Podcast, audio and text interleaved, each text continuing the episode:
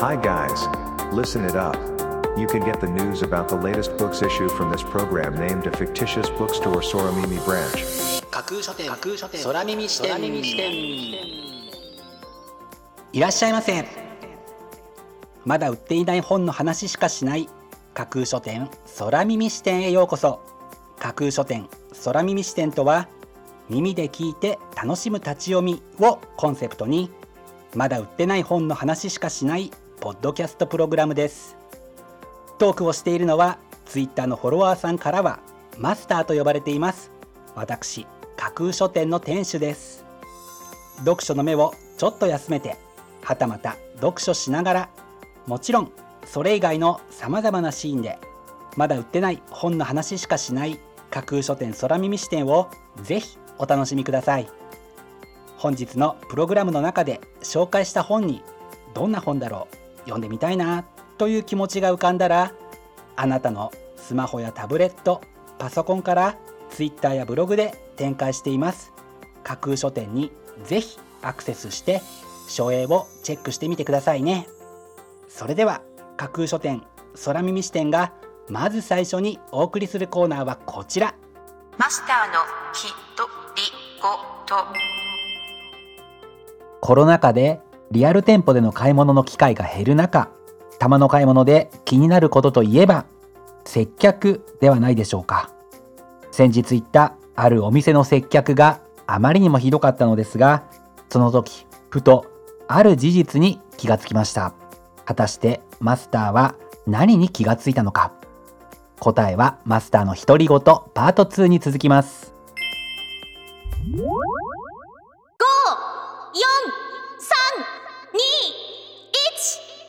架空書店アクセスランキングワイド版。架空書店が毎日発表している前日のアクセスランキング。架空書店のツイッターやブログでの発表は1位から3位までだけですがここ空耳視点ではランキング発表の範囲を1位から5位までとワイドに拡大してお届けします。それでは早速参りましょう。Ranking number 5僕の種がない。鈴木治。子供ができない理由が自分の種のせいだったなんて。衝撃の男性不妊小説。というのが本書の帯に書かれたコピーです。ドキュメンタリーディレクターの主人公は余命半年の芸人に意を決して提案する。ここから何とか子供を作りませんか。だがこの芸人は無精子症だった。それでも諦めずに懸命に奇跡を起こそうとする物語は、不妊に悩む方はもちろんのこと、これからお子様を持とうとお考えの方も、ぜひ読んでおくべき一冊かもしれませんね。Ranking number 4語り直しシェイクスピア3、ジャジャ馬ならし、ビネガーガール、アン・タイラー。女性蔑視疑惑のあるシェイクスピアの問題作、ジャジャ馬ならしを心の機微を描く名手である著者が軽やかに、そしてしなやかに語り直したというのが本書の帯に書かれたコピーです。シェイクスピアの初期の戯曲をした時期に現代の設定にして語り直すことを試みるこちらのブックタイトルはシェイクスピアのミソジニーをあぶり出すのかそれともやっぱり名作であると再認識させる物語なのかぜひあなたの目で確かめていただきたい一冊です。Ranking number 3ジュリアン・バトラーの真実の生涯。川本直書き下ろし700枚。壮大なデビュー長編小説。というのが本書の帯に書かれたコピーです。アメリカ文学史上に燦然と輝く謎多き作家ジュリアン・バトラー。その優雅にしてわい雑な作風。華麗にしてスキャンダラスな生涯をめぐり気鋭の作家が仕掛ける壮大なデビュー長編小説は読み応え抜群の一冊に仕上がっています。Ranking number 2クソったれ資本主義が倒れた後のもう一つの世界。ヤニス・バルファキス。資本主義消滅後のパラレルワールドは果たして新たなユートピアなのかそれともというのが本書の紹介文です。分岐点は2008年。そうあのリーマンショックがあった年。もう一つの世界では資本主義のアイコンともいえる銀行が株式市場がそして独占巨大資本までもが消滅している。資本主義が消滅するという可能性は一旦置いておくにしても今後の世界の行く末に重大な選択と決断を迫るような一冊にも感じられますね。神様はそういない。変な予感がするんだ。扉の向こうで何か恐ろしいものが僕を待っている気がして。というのが本書の帯に書かれたコピーです。この物語に救いの神様はいるのか。現代日本近未来異世界。さまざまな舞台で描かれる圧倒的絶望。見たくない。しかし目をそらせない。人間の本性をあぶり出すダークな短編集となっているこちらのブックタイトルは今自分のいる世界がもしかしたら案外マシなのかもとすら思えてきそうな不気味さやアイロニーを感じさせます。ある種読書好きの怖いもの読みたさのような感情に突き動かされたのごとくランキング1位に輝きました。本日のランキング1位になりました。深緑野脇さんの「神様はそういない」は集英社から9月24日発売です。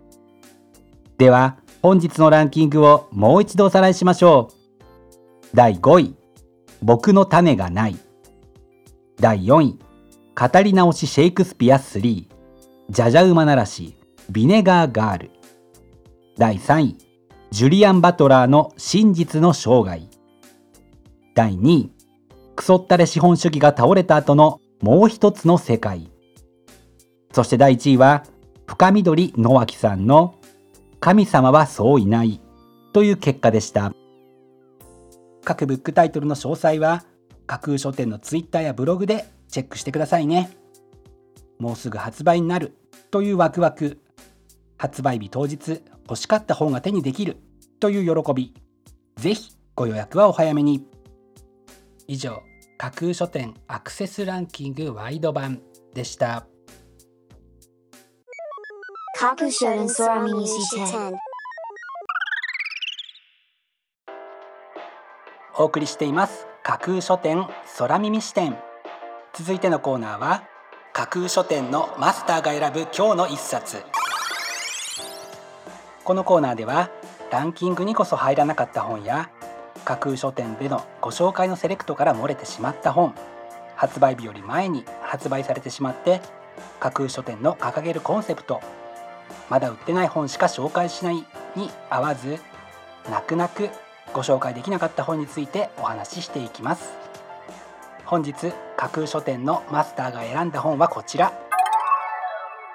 カムカムエブリバディ平川忠一とラジオ英語会話の時代。朝ドラカムカムエブリバディ。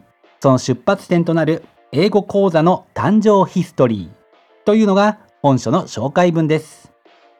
カムカムエブリバディは上白石萌音さん川栄里奈さん深津絵里さんが主演で今年11月から放映される予定の NHK の朝ドラのタイトルですね。終戦直後の1946年2月から始まったラジオ英語会話を通じて当時の人々が英語を学んでいた様子を伺い知ることができそうです。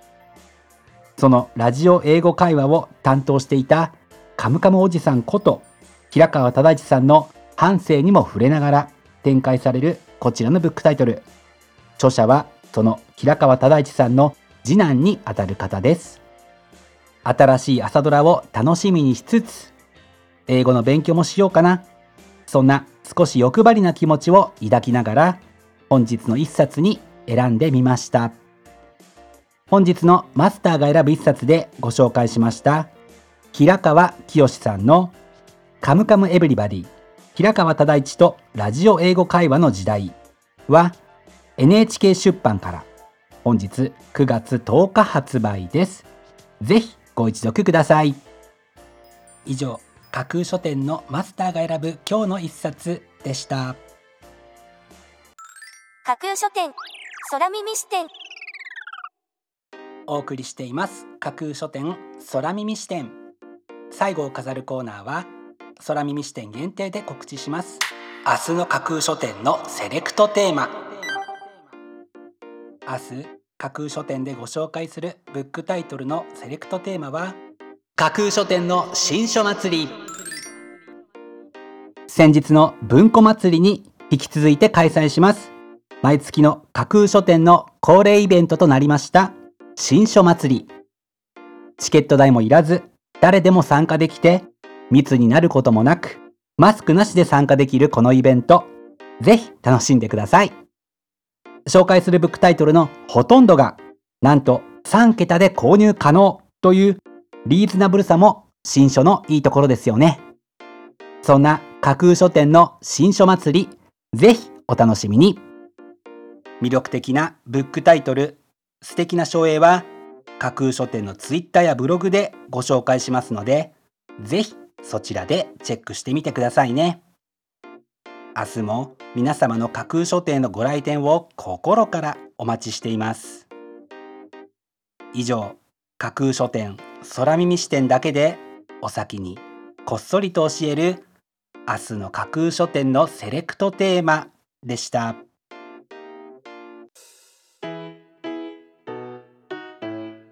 書店空耳視点。マスターのきとりごと。パート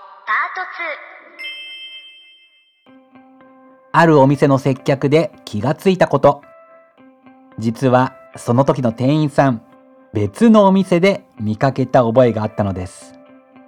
もちろんその別の店ででも接客がひどかったので記憶というか印象に残っていたのですがもしかしたらマスターみたいな人が嫌いなんでしょうかね。思わぬ接客地雷を踏んでしまったマスターですがコロナ禍でお客様の来店が減っている今だからこそコロナが収束した時のことを考えて接客を大事にしたいですよね。改めてそんな風に感じたマスターです。架空書店架空書店架空書店空耳視点まだ売ってない本の話しかしない架空書店空耳視点。架空書店空耳視点では各ポッドキャストのサイトやツイッターであなたからの声をお待ちしています。ぜひお気軽にお寄せください。また今度出版される本を読書好きの方にぜひ紹介したいという熱意あふれる出版社編集者そして著者自らの番組出演希望も大歓迎です。ぜひご検討ください。まだ売ってない本の話しかしない架空書店空耳視点。最後まで聞いていただいてありがとうございます。楽しい読書の時間をお過ごしください。本日はここまでです。またお耳にかかります。ごきげんよう。